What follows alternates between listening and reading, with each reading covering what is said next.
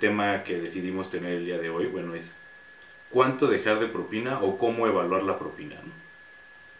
Y si es bien conocido que en diferentes países del mundo, bueno, hay diferentes escalas, ¿no? En Estados Unidos manejan pues de un 15 a un 20%, todo depende obviamente, este, pues el servicio que recibamos y todo, pero nuestro ticket nos, nos marca el, ese porcentaje, ¿no? En lugares como China o Japón, pues se ve de, de mal gusto dejar una, una, propina, podemos llegar hasta ofender muchas veces a la persona que, que, nos ha atendido.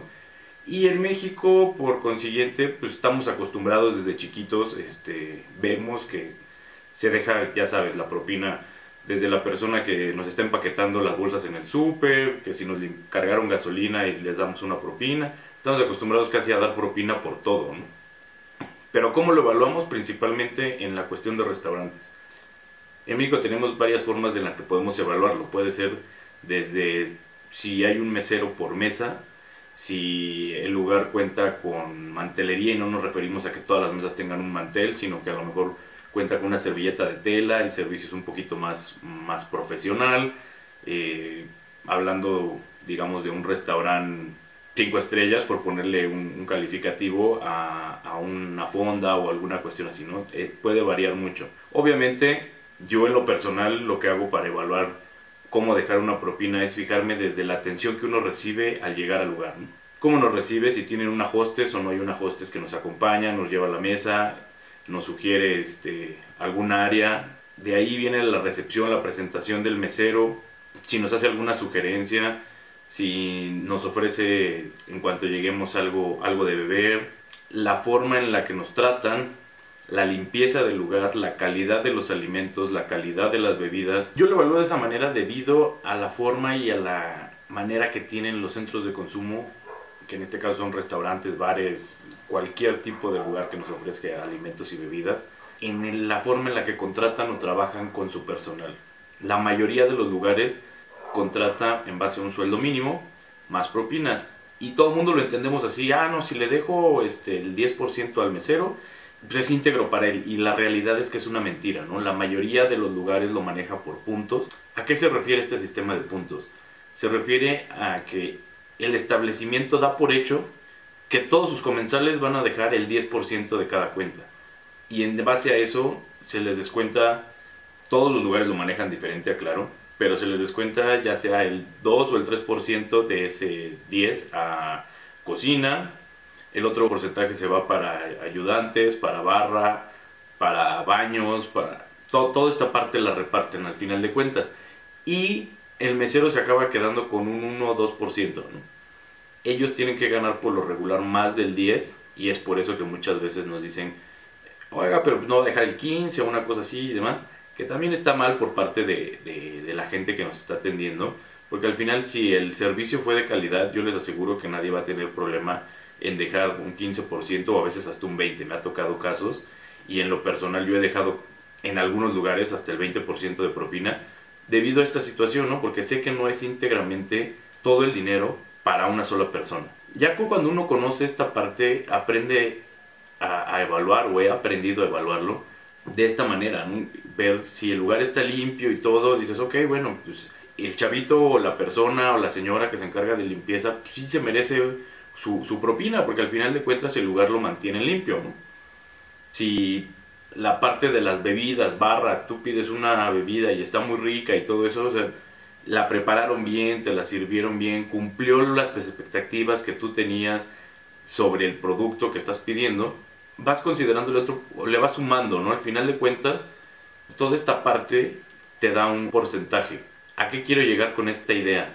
Si el mesero por algo los atendió mal, no sé, llegó de malas, eh, se peleó con la esposa o se pelearon con el novio, cualquier situación que haya pasado, porque muchas veces, pues sí, somos seres humanos, no somos perfectos, podemos tener un día malo, ¿no?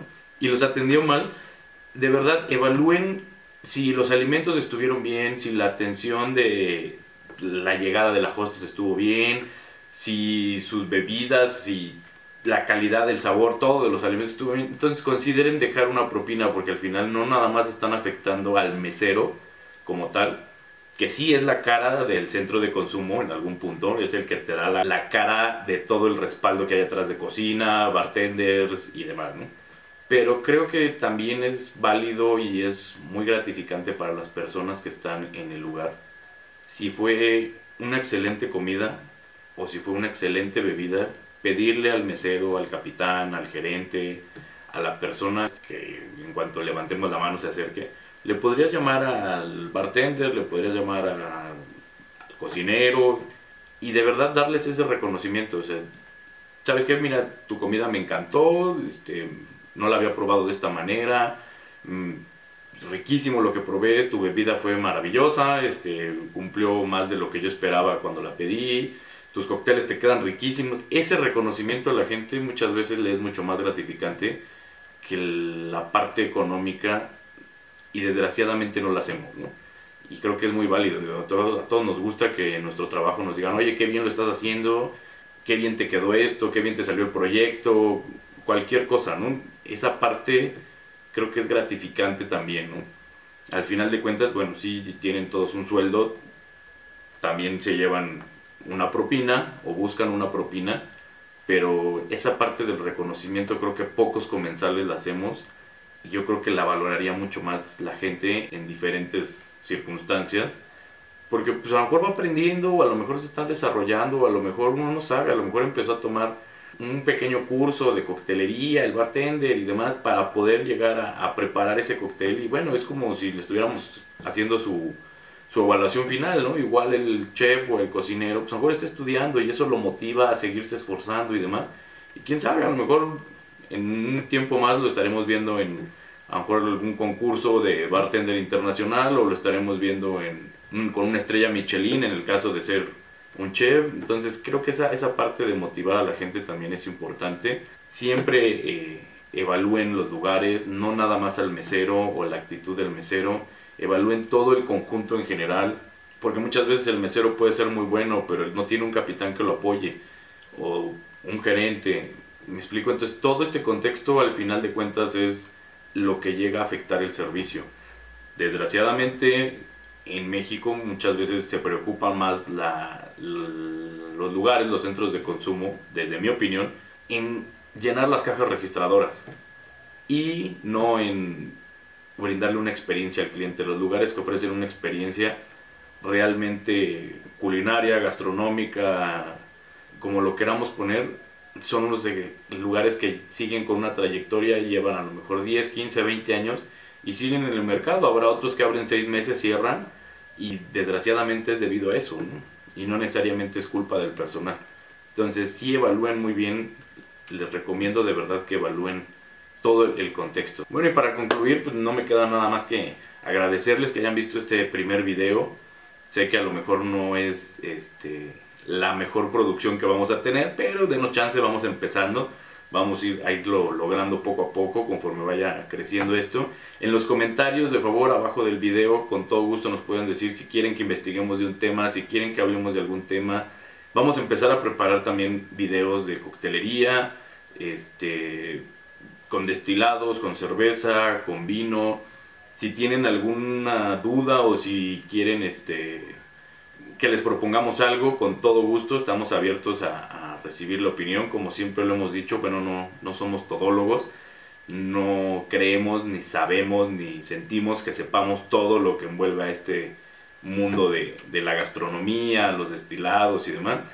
Pero sin ningún problema podemos investigarlo, ¿no? Y juntos iremos aprendiendo. Síganos en nuestras redes sociales. Nos pueden encontrar en Facebook, Instagram, YouTube como Vico Shots.